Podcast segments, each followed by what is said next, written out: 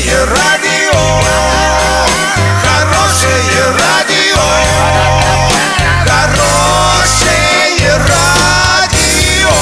Радио Шансон. С новостями к этому часу Александра Белова. Здравствуйте. Картина дня за 30 секунд. В Ясном после отравления детей в школе возбудили уголовное дело. 6 марта Аэрофлот отменял 32 рейса из-за непогоды.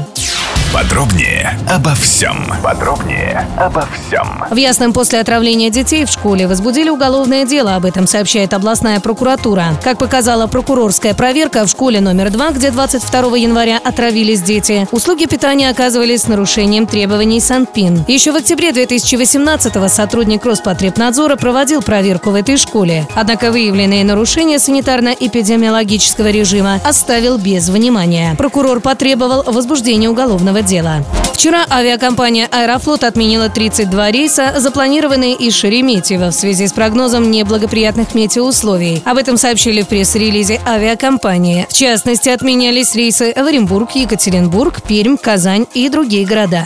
Доллары на сегодня 65.84, евро 74.42. Сообщайте нам важные новости по телефону Ворске 30 30 56. Подробности, фото и видео отчеты на сайте урал56.ру для лиц старше 16 лет. Александра Белова, радио «Шансон Ворске».